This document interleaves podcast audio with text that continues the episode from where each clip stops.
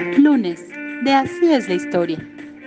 Estamos en la vigésimo tercera semana del año 2020 y recordamos los acontecimientos del primero al 7 de junio. El primero de junio, en México, se celebra el Día de la Marina Nacional. Un día como hoy, pero de 1926, nace la actriz y modelo Marilyn Monroe. En 1937 nace Morgan Freeman, actor estadounidense. En 1938 se comienza a publicar la historieta de Superman. En 1868 fallece Helen Keller, quien fuera autora, activista y oradora estadounidense, sorda y ciega. El 2 de junio se celebra el Día de la República Italiana. Y un 2 de junio de 1853 fallece en la Ciudad de México Lucas Alamán, historiador y político. El 3 de junio de 1861, Melchor Ocampo, promotor de las leyes de reforma, es asesinado en Tepeji del Río, Estado de México. En 1875 muere el compositor francés Jorge Bizet, autor de la ópera Carmen.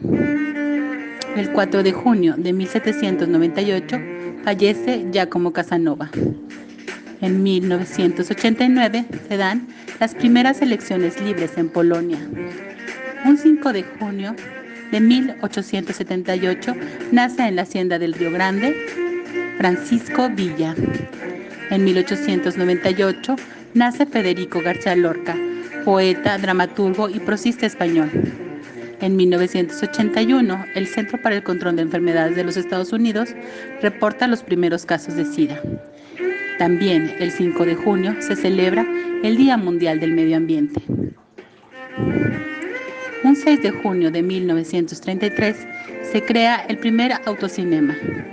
El inventor del autocinema fue Richard M. Holmeshead, quien construyó el primero en New Jersey, Estados Unidos. En 1990 se funda la Comisión Nacional de Derechos Humanos. El 7 de junio se celebra el Día de la Libertad de Expresión en México, consagrada en nuestra Carta Magna en los artículos 6 y 7, la libre manifestación de ideas.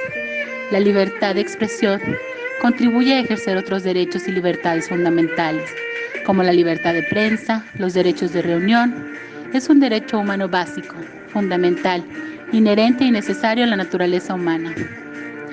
En el aniversario de su fallecimiento recordamos a Helen Keller.